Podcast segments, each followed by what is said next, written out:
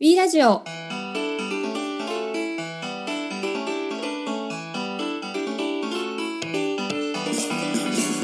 皆さんこんにちは。B-BOX カスタマーサクセスの平木です。B-BOX コンテンツチームの永瀬です。この B ラジオは組織づくりに関するゲストを呼んだりリスナーの相談に答える番組です。組織づくりに向かう皆さんのヒントになればと思っておりますえー本日も、えー、平木と永瀬で番組をお送りしたいと思いますが、はい。最近暑いですね永瀬さん。そうですね。もう。なんかどうどうですか？あのああ暑さ対策ってなんかしてたりします？さ対策はもうでも外に出ない一番じゃないですか。シンプルシンプルですね。うんコロナもありますし、ホームは、うん、あとまあ水水分補給とかうん睡うん。眠とか、もうそういうオーソドックスな基礎的なうんうは気をつけてますし、でも外で遊べないですよ。子供とかもやっぱりもう庭先でちょっと遊ぶぐらい。んうーん。そっ外か大変ですね。散歩もろくにできない。うんうん、うん、日が落ちてくればまだあれですけど、はいはい。日中はもうちょっと玄関先で、まあまだちっちゃいんで、水遊びするとか、そのぐらいにしてますね、今はね。うん。平木さん、なんか暑さ対策は？そうですねあのーまあちょっと出なきゃいけないときは日傘を差すとか日傘。あとはまあ水をこまめに飲むというか、まあ、まあマスクしてるとなんかあれですね飲む機会忘れちゃうんで、まあ、こまめに取るようにっていう形で基本的なことしかしてないんですけど、ね、そう。今年はマスクもね、あるんでね。そうなんですよね。まあ、なんでうん。ニュースで男男性の日傘というか男が差していてもうんういいような日傘がなんか出出て出たっぽくてん。はい。あまあ多分前からあったと思うんですけどうんう結構男も日傘文化が広まると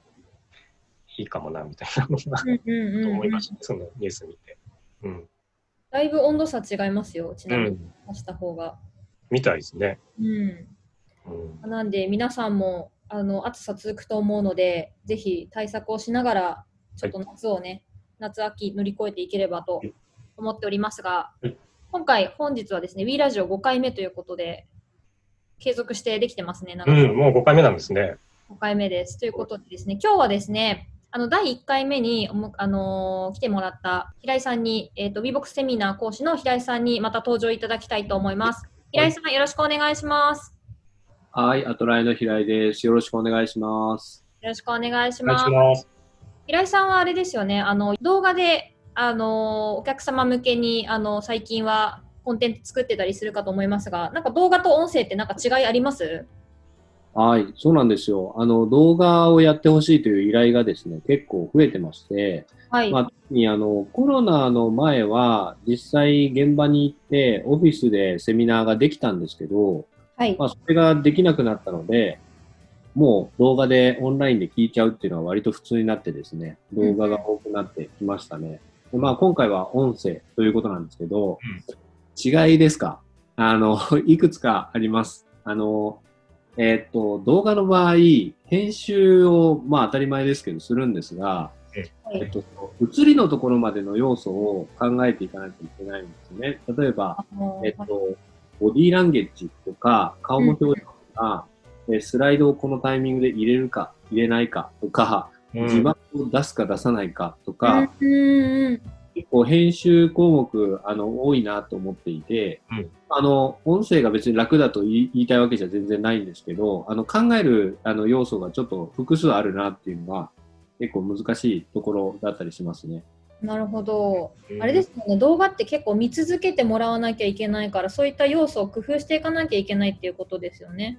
そうなんですよ。一応まあ心がけとしては耳で聞いてるだけでも大丈夫なような内容にしようとは思ってるんですけど、うんまあ一方でそのビジュアル面で伝えた方が分かりやすいものとかっていうのもやっぱりありますよね。例えば資料でその絵的に表現した方がうん説明しやすかったりするんで、まあそのあたりは、あのどうやって見てもらおうかとか、強弱をどうつけようかとか、あと動画の長さうんとかは、お気にしたりしてます。こありがとうございます。だいぶあの本数も増えていて、あの既存 WeBox を使っているお客様は平井さんの動画見ていただけるんですけれども、回を増すごとにどんどんなんか上達している感じがすごいわかるというか、引き続きぜひあの動画発信も WeBox としてやっていければなと思うんですが、今日もですね、あの平井さん、あのお客様のお悩みをいただいてますので、ぜひあのお答えいただきたいなと思ってるんですけども、今日のテーマがですね、えっ、と、エンゲージメントを向上するための経営陣の関わり方、あるいは巻き込み方ということで、えーお客様からいただいた質問に、ちょっと考え、皆さんで考えていければなと思っています。早速ですが、一つ目の、えーお悩みをご紹介したいと思います。えー今回はですね、人事の担当者の方から、えーいただいた内容になります。社内のエンゲージメントを上げるために WeBox を使ってエンゲージメントの可視化をしました。しかし、えー経営陣の皆さんはエンゲージメントに興味を示しません。その場合にどのようなどのように興味を持ってもらうと良いでしょうかというご相談をいただきましたが、いかがでしょうか？このお悩みは難しいですね。うんあのうんやっぱり、えー経営層の方たちがしっかりこれに課題感を感じたり取り組んでもらわないとやっぱり改善をしないんですけれども、まあ、一方であのここにご相談いただいたように経営層の人たちがなかなか興味を持てないとかっていう話もあってでやっぱりお一番最終的な決済者が、えー経営層の方だったりするので、結構こう大変苦労されている、えー会社とかはいくつかですね、あのやっぱりあったりしますね。はい。これでもどうしてそのまあ経営者であったり経営陣はそういったまあエンゲージメントまあ多分話を聞けば理解はできるのかなとは思うんですけどでもなんかそこに興味を示さないというか、まあ、いざそこで動こうとしない人たちがまあ一定数どうしてもいてしまうっていうのはどどどうして根本的にどこに問問題というか課題があるのかなとかっていうのを考えるんですけど。はい。いろいろお話聞いていて、その辺、どどこにボトルネックがあるのかとかって考えたりしますか？はい。えっ、と、一番大きいのはですね、これやって成果出るんですかっていう、えーそこの問いが結構一番大きいのかなと思うんですね。うん。で、えっと直感的にですね、結構時間がかかりそうだなとか、売り上げに直結しなさそうだなとか、そういうところを、まあ、感じられて、うんあー優先度がこう下がっていくみたいなことは結構あったりしますね。なるほど。話はわかるけれども、優先度的にはどうしても、まあ、さされちゃうというか、売り上げみたいなところが先に来ちゃう。まあ、それが経営者としての考え方としては、まあ、そういう順番になりがちだよっていうところですかね。そうですね。うん。まあ、これはあの経営層だけではなくて、やはりこう、やっぱ会社を、えーまあ、運営する側、それは経営層もそうですし、例えばマネージャーさんで数値を追わなければいけない立場にある人たちも、うんえーやっぱり同じような傾向がありますね。うんえこう人に対して良くしていくっていうのは分かるんだけれども、こっちとしては、えーそのそもそも来月の数値や、えー半年後の数値や、数値と言っているのはその売り上げみたいなものを、まあ、うん追っていると。えーそれに対してこの活動、うん、あまり貢献しなさそうだなとか、時間かかりそう、こえーっていうふうになってしまう。結構そういうのはありますね。うんうんうん。うん。じゃあ、そういう、まあ、経営層であったり、意思決定者に対して、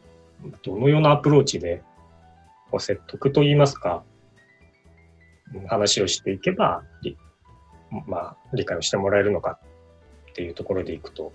はい。いいんでしょう。はい。あの、ここはですね、あの、正直言うと、こう、えっ、と、数がまだたくさんすごいあるわけじゃないので、まあ、私がこう話した中で、えっ、と、代表取締役以外の方で、こう、経営、いわゆる経営陣の方々と、うん。えー話をした時の、えーお話をちょっと参考に、えーさせてもらおうかなと思うんですけど、えっ、と、一番大事だなと思っているのは、えーこちら側のですね、まあ、例えばこの今ご相談いただいた人事の方は、うん。えー当たり前ですけど人事という立場もありますので、その社員さんのことをどうしたいとか、社員のキャリアを考えたい、まあ、そういう気持ちっていうのがすごく強くて、えーそこにこう経営層の方々との温度感があったりすると思うんですね。うんで、さっきお話ししたように、経営層は経営層で、一方で、会社を運営しないと、会社を経営しないと、じゃあ明日の給料誰が払うんだっていう風になっていきますのでう、んそこにですね、やっぱりどうしてもこう温度差みたいなのはあるんですよ。うんうん。で、えっと、私とかがその経営層の方々とお話をさせていただくときには、やっぱりあの気をつけていることは、いかにですね、経営層の方々が何を考えているのかっていうのをまず先に理解してあげるっていうことかなと思います。うん。人事側や、まあ私の立場もそうですけれども、やっぱりエンゲージメントを大事にしてほしいとか、ついやっぱり言い言いたくなりますよね、早く。早く理解してほしいし、えーいつまでゆっくりやってるんだっていう感じになるんですけれども、うんまず相手が何を考えているのかとか、特にそういう売り上げに関しての思いであったりとか、うんえーもしくはまた全然あの違うことも考えていたりするわけですね。例えば、エンゲージメントっていうワードを使わずに、えー別のなんか戦略で、実はその人事のことを、人事戦略のことについて考えていらっしゃる場合もあったりするんですよ。うんうんうんうんそれをあんまり聞かずにですね、エンゲージメントがこうだから、新しい理論だからとか、えっ、と、なんか学術的に正しそうだからとかっていう話をしたところでですね、えーまあ、あの、考えてることと違うとか、うんさっき言った優先度が違うっていう話になってしまう。うんうんうんいかに向こうの経営層の方たちが本当に何を大事にしていて、うん。どうしたいのか、うんで、それをまず聞きます。うんうんうんうんその上で、じゃあ、それに対して WeBox はどうやって活かせそうか、うんっていう話を結びつけていくようなうん形の話になってくると思うんですね。で、やっぱり、あの、メインとなるのは経営の方々がやっぱ話されると、売上やそういったものの話がメインとなりますので、そこにこのエンゲージメントどう関係するかなっていうのを話としてはこう挟み込んだりしていく感じになると思いますね。うんうんそれは実際そういうアプローチで、まあ、うまく話が進んだ他の企業さんがいらっしゃるってことですか？そうです、そうです。うーん。我々だとこう WeBox のそのプロジェクトを進むにあたって、えーサクセスキットと呼ばれる、うんえーまあ、プロジェクトを進めるためのポイントを押さえた、えーなんていうんですかね、資料を準備してるんです。うんうんで、その中には4点重要なポイントがあるんですけれども、うんまあ、ここでは詳細は、あの、話しませんが、1つ目が、えー経営の目的と WeBox をしっかりつなげるという話。はい。ここがまあ、まず重要かなと思って、それをポイントとして置いているんですね。うんうんうんで、まさにまあ、そのような話になるんですけれども、経営戦略、例えばまあ、中期経営えー戦略とはか、いうものが、まあ、大体経営者の方はやっぱり考えられていますので、その中の、えーどの部分とこの WeBox は、どういうロジックでつながるのか、うん。っていうものをしっかり整理をしてですね、うん。まとめていく、そういうプロセスっていうのはすごい大事かなと思います。じゃあ、その人事の担当者であったり人事関係の方は、まあ、叱るべき経営人の方に、どう声かけすればいいんですかね？組織についてちょっと一回話す機会、時間作ってくれませんかとか、そういう形なんですかね？具体的なアクションで言うと。あそうですね。あの、もちろん、あの、すごい長い時間を取っていただく必要はないと思うんですけれども、えっ、と、うん、まあ、人事側でこういう WeBox っていうサービスやエンゲージメントっていうものが注目されているっていうことがなんとなく分かっていて、うん。自分としては、えーこういう、まあ、人事という権限のもと興味があるし、うんえー他の会社でも成功されているところがあるようだと。まあ、一方で、えー、とうちの会社にそれが本当に適しているのかどうかであったりとか、その使い道、使い方に関しては、えー慎重に導入をしていきたいなと思っているので、えー経営者の方々のお話、えーお考え、ちょっと聞きたいなと思って、えー例えば以前に何か用意されている中期経営計画とかがあるんだとしたら、ちょっとそれについて、えっと、この部分、この部分聞いてみたいと思います。うんとかででお時間いただくとか。なるほどそうか。もともとある計画をベースに、まあ、何か引っかかりそうなところとか、つながりそうなところがあれば、そこをフックに話を深掘りして聞いて、まあ、うまくそこと、まあ、人事の皆さんがやろうとしていることをこうつなげていく、うん、そういうコミュニケーションを取っていくことが重要だっていうことですよね。はい、そういうことだと思います。うん、なるほど。大事そうなポイントですね。対話をしていくっていうところですかね。あの続いてちょっと近しいあのお悩みになっちゃうかもしれないんですけど今度は経営陣の方からいただいたご相談についてあの質問させてください。え会社全体として WeBox の数値を計測し始めました。組織としての課題が定量的には見えたり、コメントも多く寄せられていますが、経営陣としてまずは何から始めればよいかピンときません。他社の事例があれば教えてくださいということで、今度は人事ではなく、経営陣の方から何をやればいいかということをご質問いただいてますが、いかがでしょうか？はい、うん、そうですね。こちらの件はまあ逆に経営層の方は一旦エンゲージメントに関して興味はある、えー、なんか関心を持ってらっしゃるということなので、えー、この一つ目の質問からは一歩進んだえー、お悩み、特にまあ経営層の方から直接いただいているってことなんで、なんかそういうような感じがします。でまずこの関心を持っていただいているってことはすごくあの重要だなと思うので、うん、まあ、そこは素晴らしいなと思います。で確かにですね、この今お悩みで書かれているように、じゃあいきなり何からすればいいのかみたいなところはあ分かりにくい部分はあるかなと思うので、これ、あんまりこう一般化できるものじゃないので、えっ、と、絶対こうしたらいいとかっていう答えが出るわけではないんですけど、まあ、いくつかちょっとポイントを、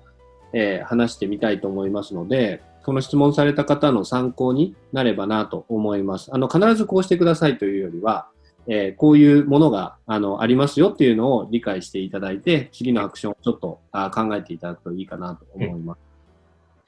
で、えっ、ー、と、まずはですね、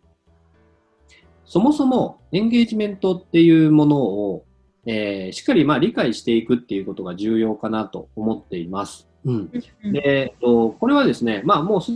でに理解されているんだったら問題はないんですが、えー、意外とですね、ちゃんと理解できていない状態っていうのは散見されるなと思っています。うん、えー、特にまあ多いのは、あのー、結局この数値ってえー、要はメンバーの方や社員の方たちのモチベーションが低いっていうことですよね。っていうような感じに、えー、捉えられてしまう場合、うんうん。こういう場合ってそのモチベーションという数値を、まあ、縦にして、その経営層の頭の中では、まあ、メンバーの方たちが要は低くなってる状態なんでしょっていうような、まあ、ちょっと他人事みたいな、多分捉えられてるんだと思うんですね。はいで、えっと、エンゲージメントっていう考え方はそうじゃないんだっていうことを、えー、まず理解する。そうすることで、ちょっと一旦自分ごと化しなきゃいけないなと思ってます。うんうんうんうんうん。モチベーションとエンゲージメントは、まあ、明確に違うということをまず理解する。具体的に、まあ、どこがどう違うのかっていうところになるのかなと思うんですけど、どう理解すればいいんでしょうか？エンゲージメントという言葉ですね。はい。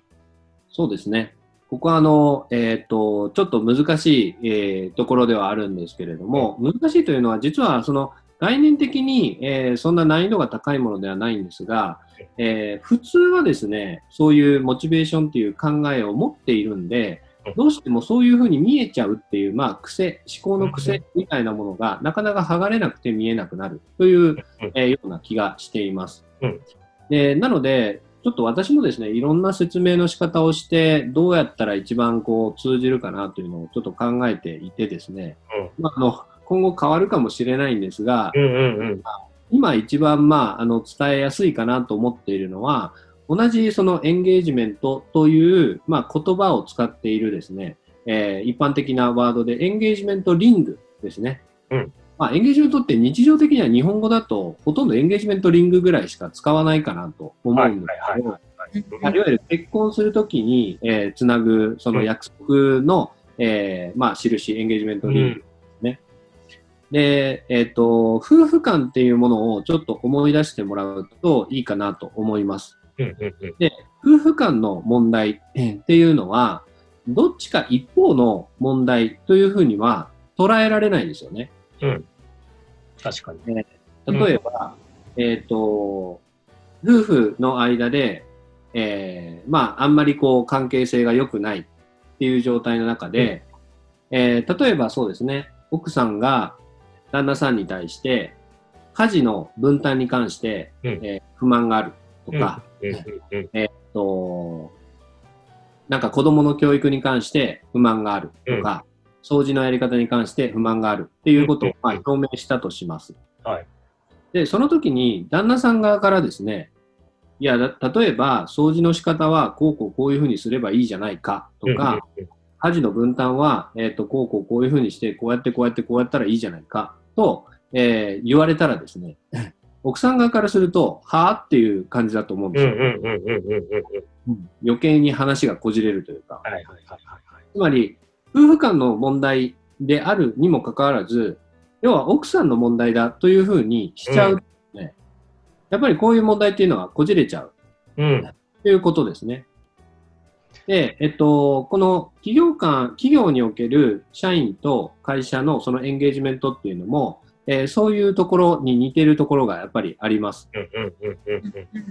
つまり、メンバーの問題だというふうに思ってる時点で問題が解決しなくなっちゃうので、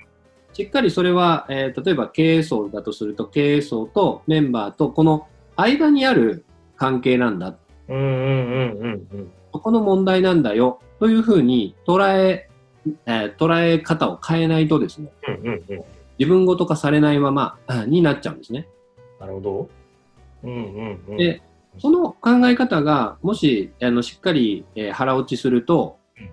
今ご質問いただいているような何をすればいいのか分かりませんっていうことにはまずあんまりならないかなと思っていて、うんなぜなら点数が低いのに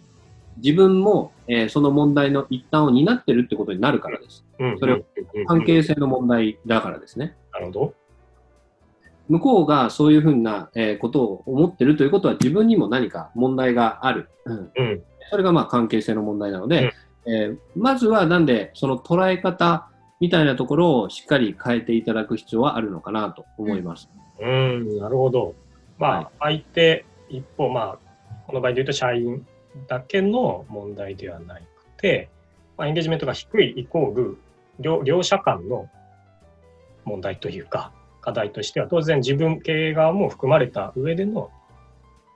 結果がスコアとして提示されているという、まずそこの根本の捉え方が重要と。そうですね。うん、そういうふうに解釈をしていただいた方が、えーおそらく理解としては正しい方向に近づくんじゃないかなという感じですね。うんうんうんなんかイメージとしては会社と社員の間に、えー、とパイプとか綱みたいなものがあって、うんうんうんこれの太さがあそこに出てる数値だと思ってもらって、まあ、もちろん100だったらめちゃくちゃ太いんですよ。うんだから切れなさそうな感じするじゃないですか。うんうんうんうんそれがぐぎゅぐぎゅっとだんだん細くなってて、30とかになってくると、なんかすごい弱そうな感じ。うん確かに。で、多分モチベーションだと思ってる人は、相手の中にある数字があって、うんその数字がなんか大きくなったりちっちゃくなったりで、ちっちゃくなってたらなんでちっちゃいんだよと思っちゃう。うんうんうんだからそういう見方の変え、見方を変えていくっていう。うんうんうんなるほど。じゃあ、そこのりこう見方をした上で、じゃあ、その両者の間にあるパイプを、じゃあ、どう太くしていけばいいのみたいなところでいくと、まあ、何か具体的なアクションとか、どういうことを経営側がすればいいのかっていうのもぜひ教えていただきたいんですけど。はい。はい。えっ、と、そうですね。あの、これは実は要素としてはいくつもあるかなとうんう思うんんうんが、ちょっと、えー代表的なものから話していこうかなと思います。えっ、と、長くなってしまうので、まあ、今回のラジオでは2個ぐらいお話ししていこうかなと思うんですけども、まあ、まずちょっと今の話の流れがあったので、夫婦間だとしたらどうなのかっていう、えー例えからちょっと想像してみようかなと思うんですけど、えー夫婦間の問題で点数が低いとなったときに、まず、えーまあ、私が男性なんで男性の立場から、えーうん何か相手側の、えー点数が低いって分かったとき、それは関係性の問題だなということも理解しました。うんだとすると、何もですね、妻の話を聞かないまま問題を解決する。これほど難しいことはないですね。つまり、うん向こうが何に悩んでるのか分かんないまま、えっ、と、なんとなく点数は低い。つまり、例えば、子供の教育に関して点数が低いということは分かった。うんうんがうんうん家事の分担に関して点数が低いということは分かった。うんだけど、それがもう少し詳細に分かっていかないと、このままだと何の解決にもならないでしょうね。うんうんうんうんうんそうするとやっぱり相手はどう思ってるのか、この場合夫婦だと妻になりますけど、えー経営層からすると社員になります。うんうんうん社員の人たちが、じゃあ一体どう思ってるのかっていうものをしっかり理解をしに行かないとダメだと思うんですね。うんうんうんうん例えば、やりがいっていう項目で点数が低くなっている。うんその関係性が弱くなっている、その細くなっている部分。やりがいと一言で言っても、人によって、えー何にやりがいを感じているのかとか、うんことのどの部分なのかとか、えーそういうものはうんいろいろ違うわけですね。うんうんなので、えっと、しっかり、その、一体どういうことが起こっていて、なんで、えーそこに対して、えー問題を感じているのかっていうのを聞きに行かなければいけない。うん。まあ、もちろん聞き方はいろいろあると思います。時間も限られていると思うので、うん。えーそれは何か代表して誰かに聞く、えーなんか社内を理解している人に代表して聞くっていうこともあるし、まあ、時間が余れば、えっ、と、自分から自らですね、あの、現場の方に行って話を聞く、うんうんうんえーそういうことが重要ですし、うんうんポイントになるのは、実際に理解をするということだけではなくて、うんえっと、実はその、そこに来てくれたという、こ、ここの、この行動ですね。はいはいはいはい。が、えーその社員にとっては、そもそも信頼関係を作っていく、うんえー第一歩だったりするんです。なるほど。それ自体の行動が意味があるっていうことなんですね。うんそうです。うーん、なるほど。今言ってくれた通りで、例えば、あの、問題はもしかすると話し合ってみた上で解決しなかったかもしれないけれども、でも、この人は解決しようとしてくれた。これはですね、その社員にとっては、すごく今後に対して期待が持てるわけじゃない。今後違うことが起こったら、この人は何かしてくれるかもしれないとか、えーそういう期待値をしっかり積むことができるわけです。うんなので、えっ、と、例えば誰かに任せてとか、えっ、と、なんだろうな、なんか、もう一回アンケートを配って聞くとかよりも、なんか直接聞きに行った方が、まあ、受け手の社員側からすると、この人サボってないなとか、えー信頼できるなという、えーことになります。うんうんうんうん。なるほど。だから、その、行動には実は二面性があって、うん問題を理解しに行くということとうんうんうん、信頼を作りに行くっていう二面性があって、たとえその問題が解決しなかったとしても、信頼を作りに行くという意味では価値がある、可能性があるということですね。うんうんうんうんうんうん。なるほど。その姿勢を見せるだけでも、そのパイプは少しずつ太くなってくるかもしれないし、最初の一歩として非常に重要だっていうことそうです。です。うん。なるほど。なので、一つ目はそういう社員の方の、えー話を聞くなり、理解をししに行く、そういう姿勢を見せる、行動をする、うん。そういうことは一つ重要かなと思います。うんで、えっと、二つ目なんですけれども、えっと、えー私のちょっと言葉になっちゃうんですけど、法人格をはっきりさせるっていうのがあります。法人格。はい。ちょっとあの、言葉があの特殊なのでわからないかもしれないんですけども、えー会社って法人って言いますよね。うん。いわゆる会社という組織を、まあ、人に人、えーなんていうんですかね、擬人化して法人というふうにはいはい。言いますよね。法律の方に人ですね。そうです、そうです。法律の方に人です。で、法人格と言ってるのは、えーその法人の人格ということになります。うんうんうん。じゃあ、えー個人のちょっと人格っていう方に戻って考えてみると、個人の人格っていうのは、例えば、えー平井という人物がどんな価値観を持っているのかとか、えーどんな将来、えー将来像を描いているのかとか、えー何か行動するときその規範になっていることは何なのかとか、うん。そういうものありますよね。うんうんうんで、えっと、もう一回ごめんなさい、夫婦の話に戻りますけど、結婚するとき、えっと、その人の人格、えーこの人は信頼できるだろうか、うんうんうん。私が思い浮かべている、か例えば家族構成や暮らしの仕方とうんうん。一致しているかどうか、うんうんうん。やっぱり確認をしますよね。うんうんうんうんうん。で、確認して、この人信頼できる、私はこの人と一緒に人生過ごして、えー幸せなウィンウィンな関係作れそうだうんと思ったら結婚するということうんになります。うんうんうんうんで、それの、えー会社バージョン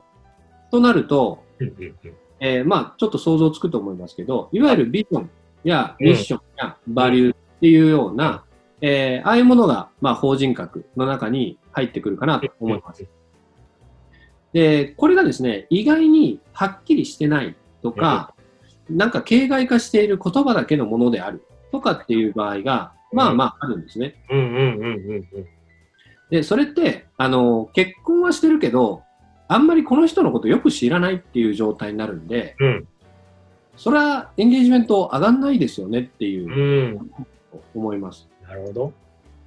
なので、まあ、割とシンプルなんですけど、うんそれちゃんと、えーもし明文化されてないんだったら明文化し、うん浸透してないんだったら浸透する動きをし、うんはい。えー何かそういうアクションをさっきと同じようにメンバー含めてやっていこうとしている姿勢を見せる。うんうんうんそういったところは重要な要素としてあるんじゃないかなと思います。うんうんうんうんうんうんなるほど。じゃあまあビジョンというものがなぜ重要かっていうのは、まあ、そういったところでの法人としての会社の姿とか、まあ、目指している方向が、まあ、それによって分かるしそこが自分の、えーまあ、やりたいこととかとリンクしているかどうかっていうのが分かるからだからビジョンっていうものがありそれをま、浸透させていくなり理解お互い理解する取り組みっていうのが重要になってくると、うんうんうん、そういうことですね。そういうことです。はい。うん